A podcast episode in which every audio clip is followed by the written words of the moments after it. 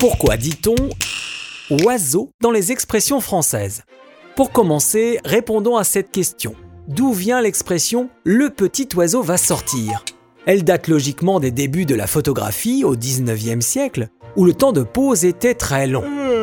On donnait à l'époque un accessoire aux personnes photographiées pour occuper leur attention.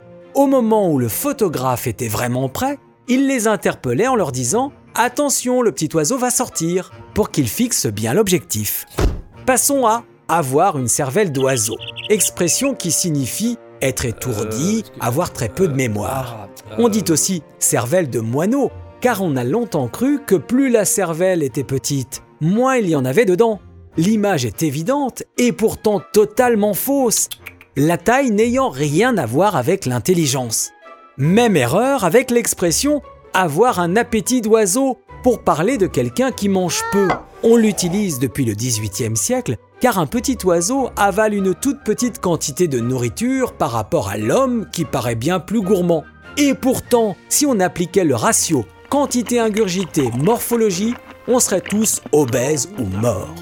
Autre expression intéressante avec le mot oiseau, un oiseau de mauvais augure, pour dire qu'un événement ou une personne n'annonce rien de bon. Cette expression date de la Rome antique, où les augures étaient ces devins chargés d'observer le ciel et communiquer les présages à leurs dirigeants. Aucune décision n'était prise sans les consulter.